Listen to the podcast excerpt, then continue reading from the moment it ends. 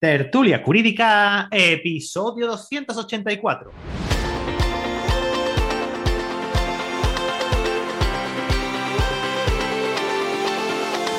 Hola, buenos días y bienvenidos a Tertulia Jurídica, el podcast donde los profesionales del derecho se quitan la toga y comparten su visión sobre temas de actualidad. Muy buenos días a todos y a todas. Mi nombre es Ángel Seguido, el director de este programa. Y como sabes, me encanta conocer a gente como tú que quiere vivir esta y de esta profesión. Y por eso hago este programa. Para que podamos aprender todos los miércoles con los compañeros y compañeras que se pasan por aquí, por la cafetería Tertulia Jurídica, y conocer sus historias, sus despachos, cómo consiguen clientes, conocer sus estrategias y sobre todo su lado más personal. Pero antes de presentarte en esta ocasión eh, a nuestro invitado, recordarte que puedes entrar en www.tertuliajurídica.com porque estoy montando eh, una newsletter nueva en la que vamos a hablar sobre marketing, gestión de despacho, venta, desarrollo de negocio. Y bueno, quiero que estés ahí. Eh, cuando vayamos a empezarla, quiero que estés ya apuntado, quiero que estés ya apuntada porque eh, lo que tienen los correos electrónicos, una vez que envías un correo electrónico, mm, ese ya no lo vas a volver a poder leer. O sea, esa información la has perdido. Así que vete corriendo a www.tertuliajurídica.com barra newsletter o directamente en la web de Tertulia Jurídica y vas a ver a la derecha o a la izquierda, depende del momento en el que entres, una, un, cajetín para apuntarte. Recuerda eh, aceptar el correo después cuando lo cuando metas tu correo, porque si no, oye, con esto de la RGPD y tal, hay que, hay que hacer este doble opt-in. Y bueno, ahora sí, que sí, Hoy miércoles se ha pasado por la cafetería de tertulia jurídica un amigo, un compañero, Mariano Zamora. Mariano, muy buenos días. Buenos días, Ángel, ¿cómo estás? Mariano, Mariano, tenía ganas de, que vinieras por aquí de nuevo. Porque, oye, es verdad. Viniste con Defenda con Jessica Ventín. Fue Efectivamente, fue como nos conocimos. Nos, invitasteis como, como representantes de Defenda. Correcto. Efectivamente. Y fue amor, ¿eh? Fue amor a primera vista. Sí, sí, y no nos llegamos a ver, pero nos seguimos amando. Nos seguimos amando, sí, es que estás muy lejos. Sí. Si, estuviéramos cerca, otro, otro, otro gallo cantaría. Pero vamos, tenéis una cosa: tu vecino y amigo Cristian Pozo, y mi amigo, ¿vale? Por cierto, eh, él ha venido. Bueno, pero es que él viaja mucho. Yo soy eh, bastante más localista. Hombre, él es Pozo Abogados Asociados y tú eres eh, Bufete, ¿cómo era? Eh, bufete Legal Granada. Bufete Legal Granada y obviamente el campo, el campo queda en Granada. Yo me quedo en Granada. Trabajo en varios sitios, pero sobre todo en Granada, sí. Ahora, ahora hablaremos un poquito de, tu historia y de tu recorrido y, de, bueno, quiero, quiero conocerlo porque la otra vez que viniste hablamos, obviamente, de, lo que decís ustedes como representantes de, Defenda y ahora vamos a hablar de ti como profesional, ¿no? como, compañero. Eh, la primera de todo, pues recordar a nuestro patrocinador y colaborador, que es la Mutualidad General de la Abogacía. Mariano, ¿tú eres mutualista? Eh, era, era. lo dejé hace un año y pico, dos. un año y medio. Lo siento, Mariano. Yo lo sigo siendo y por ahora ni tan mal. Oye, la verdad que muy, que, muy, muy bien. Eh, continuamos con, con, la entrevista, con el café. Eh, ¿Tú qué quieres tomar? Ya hace tiempo que no, que no invito a la gente. Como ya todo el mundo que se pasa por aquí le toma nota adelantada con esto del rollo del COVID. Mm. Mira, yo no suelo tomar café, yo prefiero tomar una manzanilla. Café como mucho uno. ¿De cuál? ¿De la de tío Pepe o.? No, no, de la, de la otra, de Camomila. Ah, Camomila. Venga, pues una manzanilla por aquí y un expreso para. Eh, cuéntame a ti qué, es lo que te motivó a estudiar Derecho, Mariano. Pues, ¿qué me motivó a estudiar Derecho? Eh, eh, realmente fue casi un, descarte. Fue un descarte. Estaba entre varias y entre varias carreras y estudié Derecho finalmente. Pues yo no estudié con 18 años, yo estudié un poquito después. Empecé un poquito después, había estado viajando por todo el mundo y trabajando. Y... ¿Con qué edad empezaste? Con 24 años, me parece. Y bueno, eh, realmente yo siempre había estudiado algo más de matemáticas, algo así, pero ya se me habían olvidado en esos seis años, siete que tardé en ir a la universidad. Y dije, joder, tiene que ser algo, algo que sea de estudiar, de, de memorizar. Y estaba entre psicología, derecho y alguna otra más, y escogí derecho por ser la más polivalente, realmente. Y lo que pasa es que fue un flechazo. Después del primer año fue un flechazo y me encantó. Sí, me, gustó muchísimo. Y ya, bueno, y aquí estoy de abogado. No, al final, ¿verdad? Es tan polivalente que, muchas veces hasta hacemos de psicólogo, ¿no? Sí, sí. Pero bueno, era. No, la, tampoco sabía mucho de qué iba todavía en aquel momento la profesión, pero sabía que podías ser abogado, que podías trabajar, podías ser notario, podías ser juez, podías trabajar en, en un banco, podías trabajar como funcionario, que te abría muchas puertas. Y bueno, me lo decidí por eso. Pero ya te digo, fue un flechazo del primer año, decidí que quería ser abogado.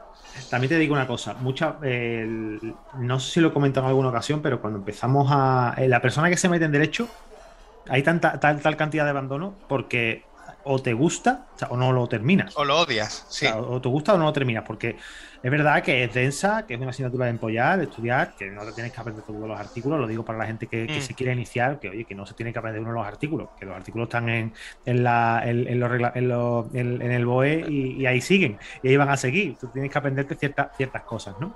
Pero que, pero que es verdad que o te gusta, o te gusta, o es que no tienes alma de acabar los cuatro años de carrera. Al menos ahora con el grado. Y con, no, no, vamos, conmigo fueron cinco, conmigo fueron cinco. Y, bueno, yo ya te digo, te comento porque a mí me gustó muchísimo el primer año y, luego pues ya no me importaba pasar ese peaje de las asignaturas que eran feas, porque tiene muchas asignaturas feas, pero bueno, yo me lo tomaba como un peaje. Si quería aprender de las cosas que me gustaban, tenía que pagar el peaje de las cosas feas. Es como todo, ¿no? O sea, si quieres ganar dinero tienes que, tienes que pasar el peaje de, currar, ¿no? Al final es lo que... Sí, sí, exactamente. Eh, cuéntame un poquito, porque claro, tú, empiezas la, carrera, tú hiciste la, licenciatura y, cuando tú empiezas a, estudiar, me imagino que empiezas a hacer prácticas o, eso ya lo haces al final. Yo las prácticas las hice de, en el despacho, porque yo trabajaba mientras estudiaba y las prácticas de, en el despacho yo lo tenía muy claro y ya en el último año de carrera o en el penúltimo ya estuve en un despacho. Ya hablé con varios profesores que me consiguieron alguien que quería y me recomendaron algún despacho y estuve en un despacho ya durante el último año y medio de carrera prácticamente, de pasante un año o algo así. Y vamos, en cuanto acabé la carrera, el día que acabé, que cerré expediente, me fui al colegio de abogados y me colegié directamente. O sea, no, tardé, tardé una hora y media. Sin pasar por vicaría, Sin pasar por vicaría, tardé una hora y media entre una cosa y otra. Sí, sí. Qué bueno.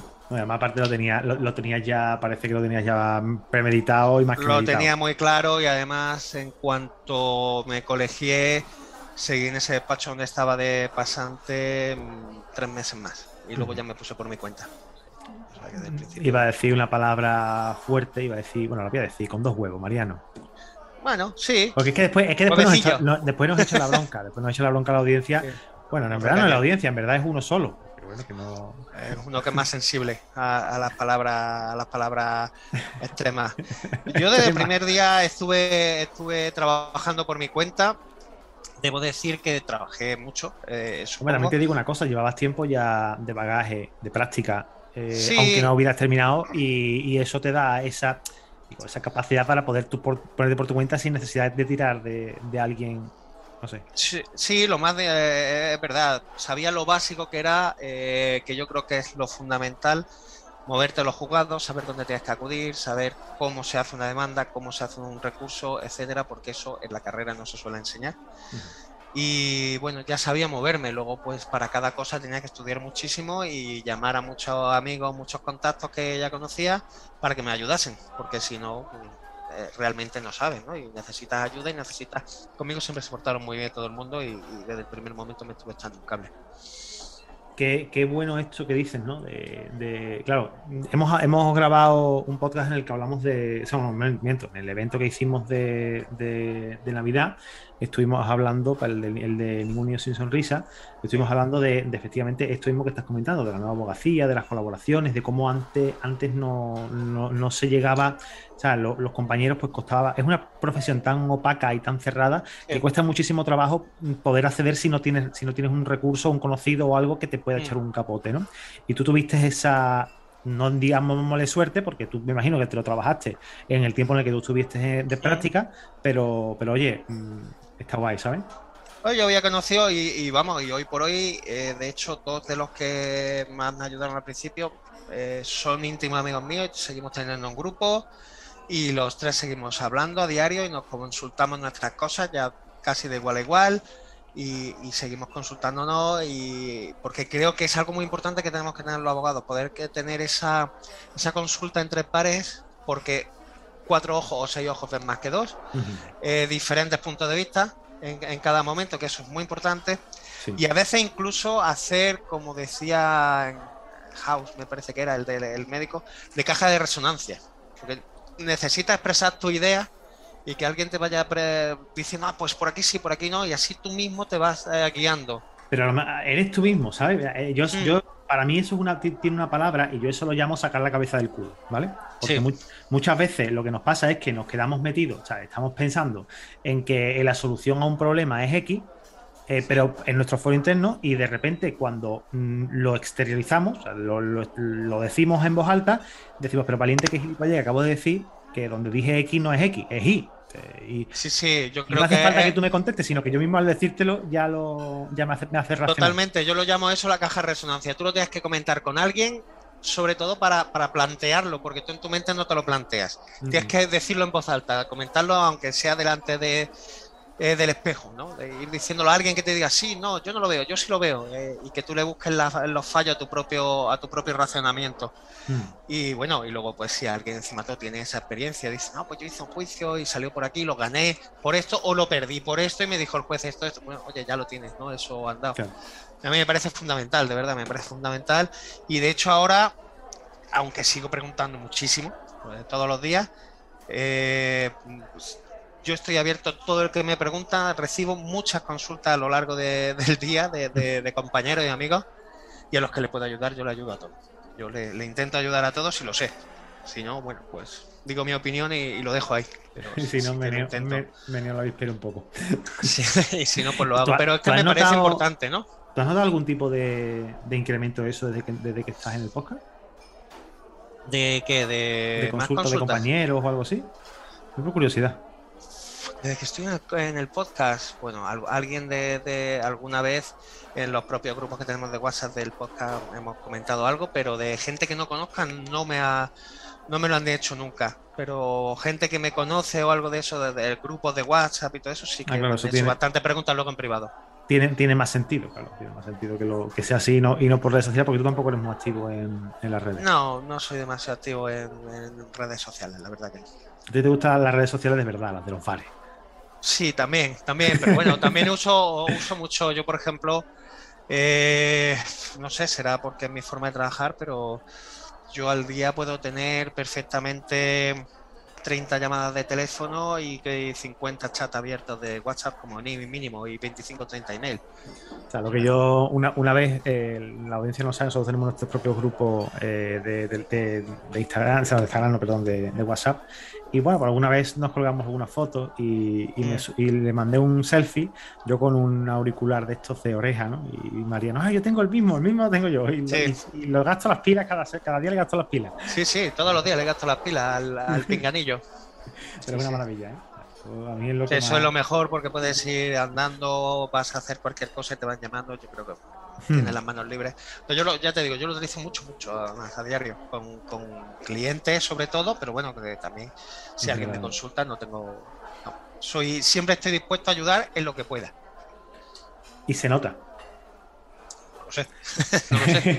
Eh, vamos a hablar de. Sí, te lo digo porque se nota, porque eh, nosotros hemos conversado en alguna ocasión y, oye, en plan rápido. O sea, necesito tal, pon, fuera, ya está la, regla. Mariano, eh, Mariano es, muy bueno, la verdad, tiene una, visión de, la profesión bastante peculiar. Si, lo que, si vosotros os, habéis reenganchado al podcast ahora, eh, podéis tirar para atrás y, en todos los que aparezca Mariano escucharlo porque si algo tiene si algo tiene característico es que no se calla, no tiene pelos en la lengua, al menos suyo y, la verdad es que, es que menea, menea la pero que da, que da gusto. Cuéntame, vamos a hablar un poquito de, dinero, Mariano. Eh, cuéntame sobre tu primera minuto. ¿Tú te acuerdas cuánto cobraste y qué fue el trabajo que hiciste? El primero, primero tuyo propio. El primero, primero propio que yo hice judicial, sí, sí, bueno, hice uno antes de, estar colegiado, que era de un, vamos, aparte de como pasante, de una amiga de Temío, que era un tema eh, social, laboral, que no hace falta estar colegiado, eh, vamos, que no hace falta ni siquiera ser abogado ni nada, que ese sí que se lo estuve ayudando, que era un, despido. Y el primero que hice fue una reclamación de cantidad en mi contra. nosotros teníamos, me acuerdo, unos clientes que era por un impago de alquiler de local comercial, que le exigían como 38.000 euros, algo de eso, y además le metían ya todo, y, y ese fue el primero que hice. Y vamos, para mí lo gané. Entiendo que lo gané porque pudimos demostrar que solamente se debían 8.000, o sea que, que habíamos bajado de 38 a 8, o sea que me salió bastante bien. Este, un, un Mercedes te, te Sí, pudiste sí. comprar prácticamente con la diferencia, vamos. Yo no, mi cliente. ¿Cuánto cobraste por el asunto ese, te acuerdas? Ese, ese cobré, si mal no recuerdo, me parece que eran 2.000 euros. Ese Mm. lo que- creo, ese lo cobré bien porque era una- No. un tema de que había dinero. No está mal, no está mal. No, además, bueno, salió bien para el cliente. Es que muchas veces, y lo he comentado también Pero al aquí, principio muy barato. Al principio, Claro. quitando ese caso, los demás fueron muy baratos. ¿eh? Los demás fueron muy baratos. a eso, a eso voy. Y aunque no tengas la experiencia que tienes ahora, pero al final el trabajo era el mismo. Sí, sí, sí, sí. O más, o más, porque ahora ya muchas veces eh, ya tienes casos similares que has hecho antes, que ya básicamente puedes coger incluso tu, tu demanda y sobre esa demanda sí, empezar a trabajar. Eh, o ya tienes ideas, ya tienes tal. Yo en, aquel, en aquella demanda yo trabajé mucho. Yo ahora que, que tengo gente conmigo en el despacho, que vienen gente haciendo práctica y te- he tenido también trabajadores que están recién empezando, yo se lo digo a todo el mundo que, que me llega.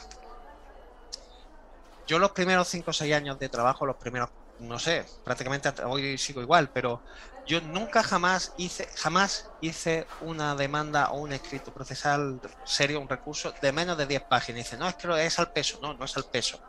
En derecho puedes justificar y puedes fundamentar en derecho prácticamente lo que te dé la gana. Sí. Y hay sentencias para todo y tú puedes buscarle todas las patas que puedas.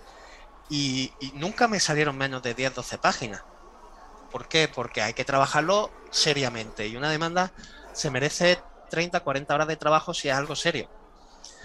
Hoy a lo mejor no he hecho 40 horas para una demanda porque ya tengo esa experiencia y, y en muchos de los casos ya tengo jurisprudencia buscada, que es muy importante también, tener tu propia Tu base de datos. de- autobase de datos de jurisprudencia, porque una cosa es la base de datos donde todo el mundo buscamos, pero luego cuando encuentras algo que es muy interesante, que te puede valer para el futuro, que te la guardes directamente para ti ya, para no tener que volver a buscar.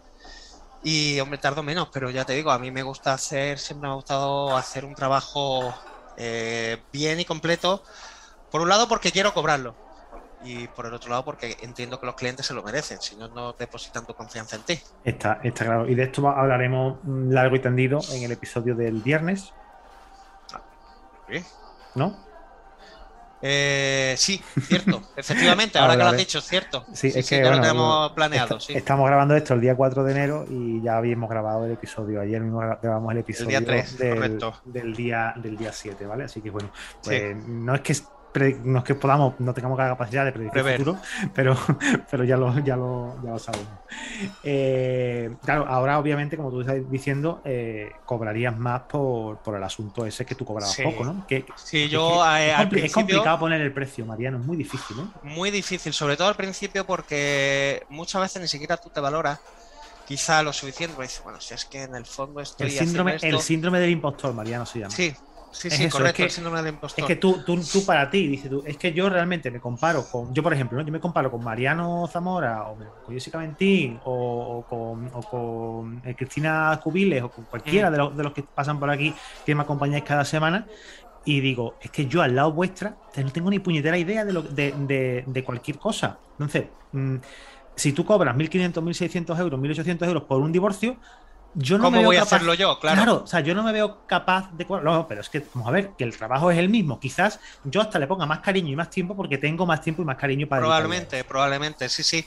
Yo, yo recuerdo que al principio era muy barato, vamos. Uf, eh, no hice nada que llegase a 1000 euros en mucho tiempo, quitando ese primer caso. eh, lo normal era 600, 800, por lo que tú decías, ¿cómo voy a cobrar por un divorcio tanto? ¿Cómo voy a, a llevar por un tema penal que en el fondo es eh, un caso estándar, pequeñito, pequeñito en, en general, ¿no? En teoría, le voy a cobrar 2.000 pavos al tío si es que esto es eh, el pan nuestro de cada día y tal.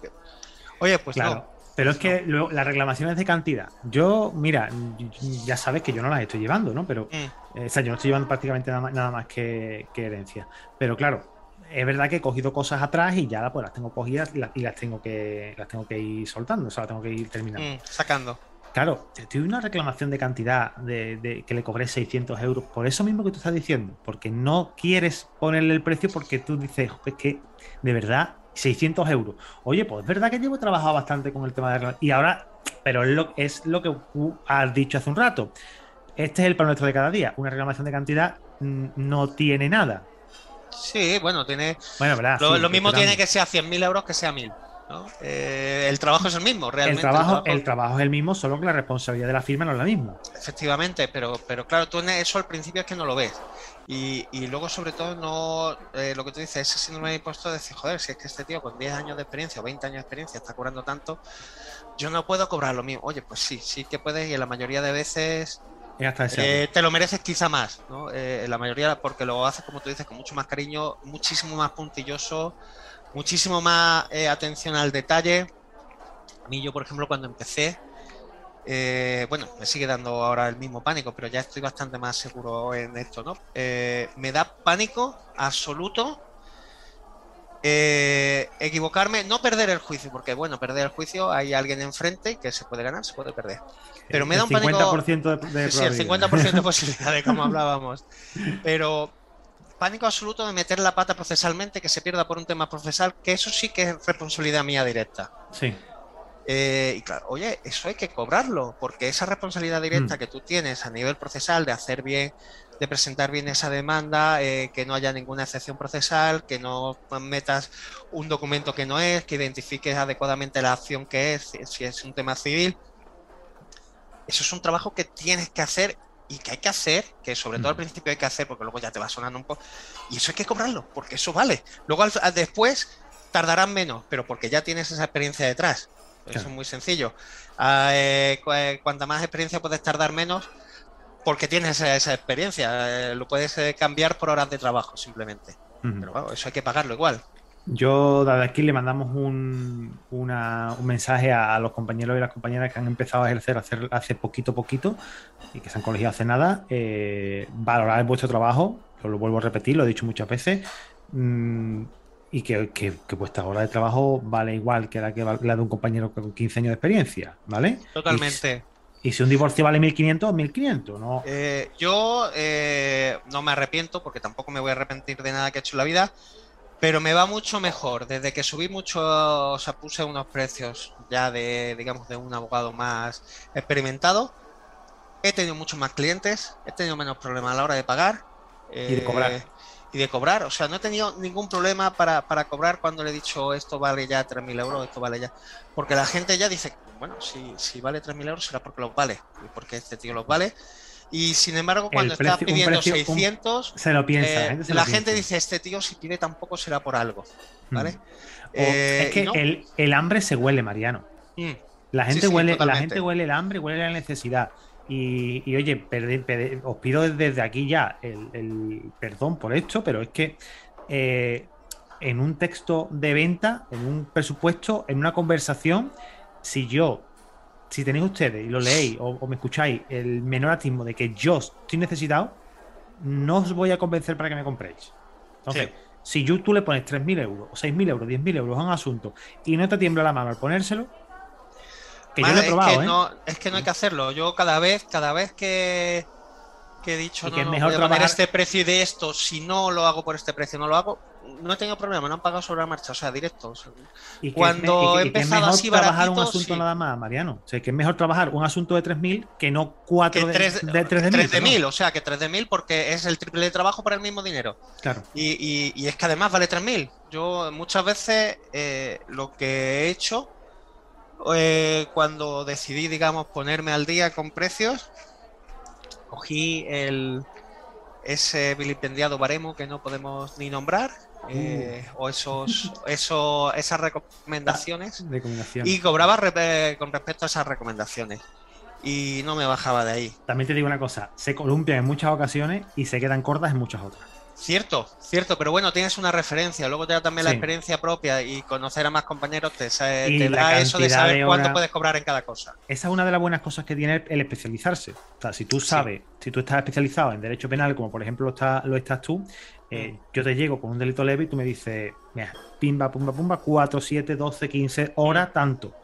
Ahora, si yo no llevo nunca un delito leve, yo no sé las horas que me va a llevar. Y la forma de, de minutar eso, obviamente, va a ser peor si lo hago yo que si lo haces tú, porque tú sabes las horas de trabajo que tienes. Eh, Además, esto es una cosa muy sencilla. Eh, para todos los que, que están empezando, eh, vamos a hacer una comparativa.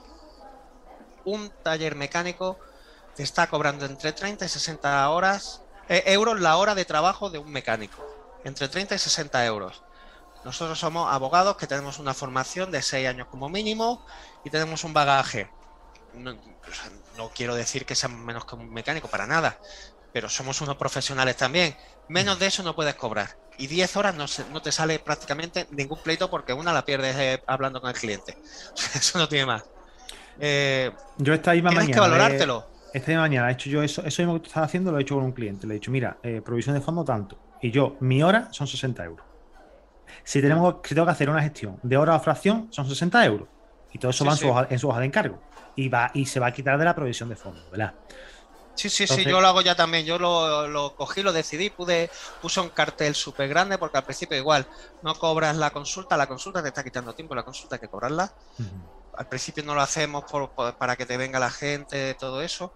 Yo al final, si a mí alguien me pide una filtro. consulta, se lo aviso y digo, mira, vale 60 euros, luego yo te lo descuento. 60 euros en la media hora, eh, 90 la hora completa. Yo estoy facturando, cuando me han, me han pedido facturar por, por horas, algún cliente que lo he tenido, eh, sobre todo internacionales, que es más común que aquí en España, yo tengo un precio por hora de 125 pavos de trabajo.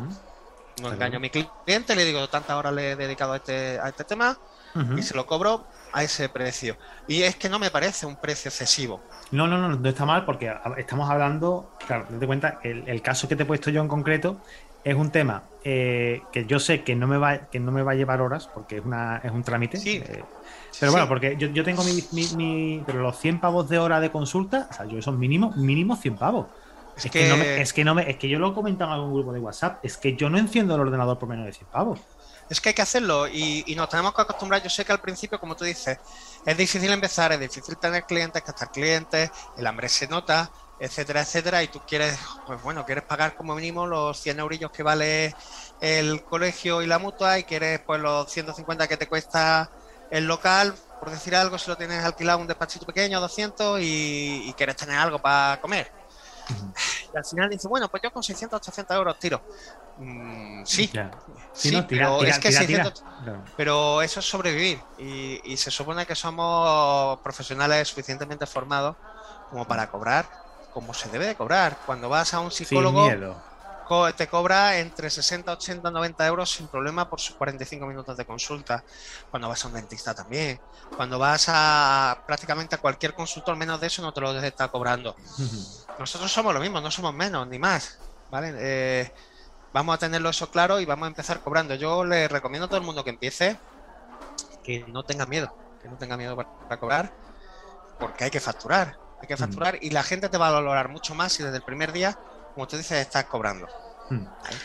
Eh, eh, tenemos que ponernos, yo esto lo llamo ponerse el gorro del cliente o ponerse el gorro de- de- del compañero, ¿no? Ponte el gorro del cliente, ponte el gorro de cliente tú y piensa eh, en quién confiarías más, en uno que te está cobrando muy poco, eh, porque es cuestionable el servicio que vas a recibir, o uno que es que no que te cobre mucho, sino que te cobra el precio que te tiene que cobrar.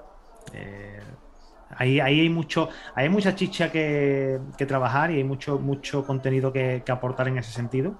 Y creo que voy a escribir también en la newsletter sobre esto porque la- los compañeros y las compañeras tienen que, tienen que aprender a quitarse el miedo ese del síndrome del impostor, que lo hemos pasado todos y que, y que algunos todavía lo seguimos pasando. Y estoy seguro de que Mariano en alguna ocasión, cuando le entra un caso que nunca ha llevado, también le llega. Pero claro, Sí, sí. que no te tiemble el pulso a la hora de decir esto vale tanto porque, porque lo tiene que valer, porque es el trabajo. Y esto Sí, tiene- vale esto- tanto y además al, al final tienes que, de hecho te vale de filtro al final. Eh, yo tuve, por ejemplo, la semana pasada una, una consulta, bueno, una posible clienta que me vino al despacho que quería hacer cierto trabajo. Le dije, mira, yo esto, me entiendo tu situación porque además es una situación de, de exclusión y tal. Pero si no quieres irte a un abogado de oficio, mira, yo esto te puedo hacer porque además soy, yo soy muy empático luego con la gente y, y muchas veces pues le intento ayudar a todos los que puedo. Pero es que menos de 1.200 pavos no te puedo cobrar por esto. ¿cómo? 1200, tal. Es que no puedo, si es que son Mm. dos, dos procedimientos prácticamente. Que no puedo. Joder, pero es que no puede bajar, que no. O sea, que no. Y si no, no pasa nada. Hay una cosa que se llama colegio de abogados, pide un abogado de oficio y a lo mejor te salgo yo o uno mejor que yo todavía, porque en el turno de oficio hay grandísimos profesionales.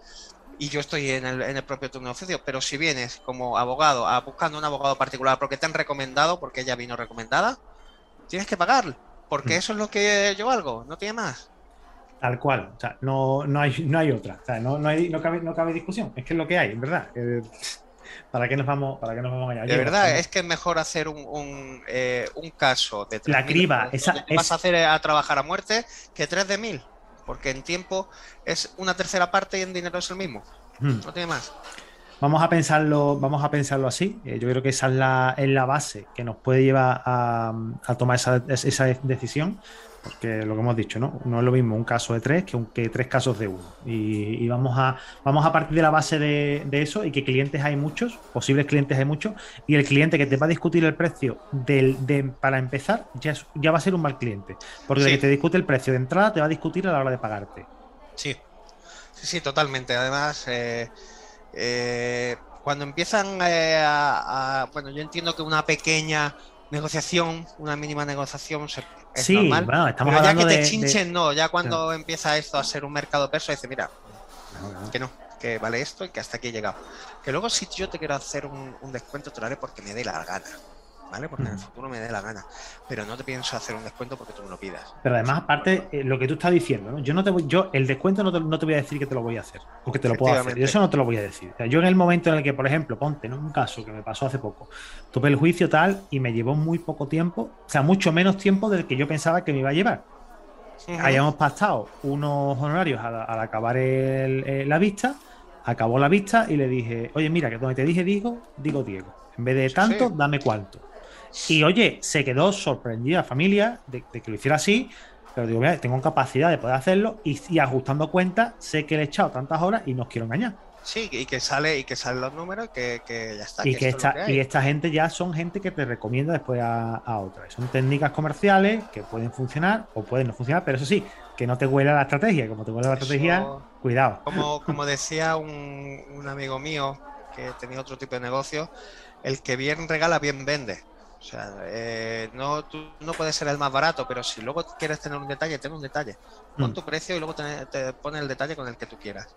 Pero pon tu precio, valórate. Valórate porque al principio lo que más nos cuesta es eso. ah, tampoco abuses, ¿no? Tampoco es una cuestión de abusar y que no vayas a tener nunca un cliente. Pero, pero no, cóbrate, cobra, cobra lo que debes de cobrar, valórate, porque al final así va a ser la forma en que los clientes te, te tengan. Es difícil, es difícil, no siempre, no siempre uno lo puede hacer, pero bueno. desde la barra del bar es muy fácil decirlo, Mariano. Sí. Y- pero también es verdad que ahora estamos en la parte de fuera del bar, ahora mismo en este momento, ¿vale? Mm, Pero no hace tanto estábamos en la otra parte de dentro. sí, correcto, sí, sí, sí. Entonces, no estamos hablando de, de dos personas que pasan por la calle, se meten en un bar y hablan de cómo tiene que atender el camarero. Hemos pasado antes por la barra, sabemos cómo va la cosa. Sí, sí, Así sí. que valórate, como dice Mariano, eh, y, y cobra lo que tienes que cobrar, que yo creo que este sería un fantástico título para este podcast, porque, porque Sí. creo que la audiencia se merece cobrar lo que tiene que cobrar, para eso trabaja y se parte los cuernos como se los están partiendo. Totalmente, totalmente. Además, hombre, por supuesto, yo doy como a los soldados se les supone el valor. eh, a todos los que estamos ejerciendo la abogacía, aunque estemos empezando y, y damos ese paso, ese salto al vacío que jugártela, eh, a todos se nos supone una intención de estudio una- y una intención de trabajar y de partirnos los cuernos para hacerlo lo mejor posible. Mm. A todos se nos supone. Empezamos en un rango y acabaremos en otro, pero que, que nos pondremos nosotros mismos. O sea, Pero el esfuerzo, el esfuerzo no nos lo, eh, el esfu- eh, partir con esa base de esfuerzo no nos lo va a quitar nadie. Porque no sé, si alguien quiere, también te digo una cosa, he conocido algún, algún compañero que para él ser abogado era vestir muy bien, ir a sitios chic y cobrar todo lo que podía y no estudiar y no tener ni puñetera idea. Yo he tenido compañeros que he conocido alguno que ha sido, ha sido, vamos, un desastre. Lo he visto y, y me ha dado miedo luego. Que se pensaban que solo por el hecho de ser abogada, de tener un título colgado en, el salón de la casa de tus padres, se sabe. Eh, ya eras abogado. No, para ser abogado hay que trabajar y estudiar mucho. No mm. solamente por vestir bien y ir a sitios chic y hacer relaciones, también hay que trabajar. Mucho, mucho. Está claro que sí. Ya esa parte, esa segunda fase que tú estás comentando, la de ir a sitios chic y hacer relaciones, yo ya lo dejaría para la segunda fase de la abogado cuando tú ya has pasado por trinchera, has esquivado balas, te han rozado el casco, después mm. tengas tú ya tu estructura montada y tu negocio funcionando, entonces dedícate a hacer clientes, a aumentar cartera, a tal y cual, que también es un trabajo. Sí, sí, nadie lo pone en duda. Pero primero Pero tienes que tener antes esa base. de barro. Claro, antes y además tienes que saber disparar. Si no sabes disparar, no, no, puedes, no, no, le puedes, no le puedes decir a otro que dispare ahí, porque te puede llegar con la duda de que no sabe, no sabe cómo disparar. Está Yo, un, profesor mío, eh, Tomás Bagdatis, eh, me parece que era de nombre, eh, era lituano. Este hombre me, me contaba una anécdota para ser abogado. Decía, mira, os voy a contar una cosa que pasó ¿no? en el despacho.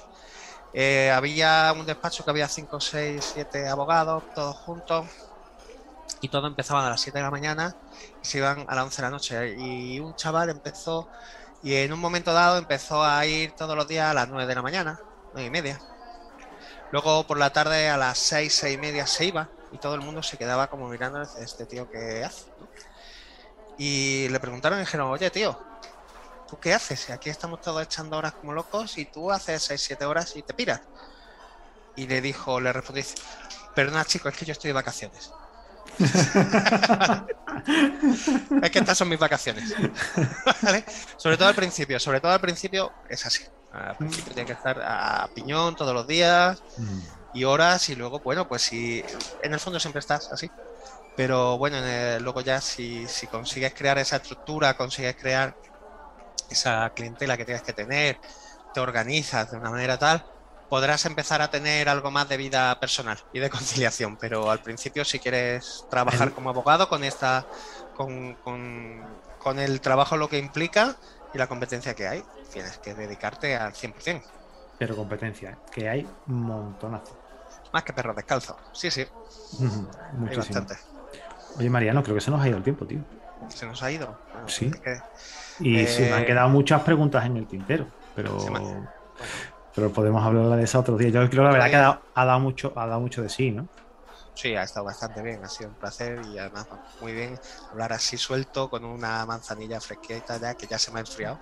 Está bastante bien. No mientas a la audiencia que, la, que te han hecho un chorroncito de anís en la manzanilla. Sí, un chorrito de anís, sí, es que ya en esta fecha pega que hace frío. Sí, desde luego.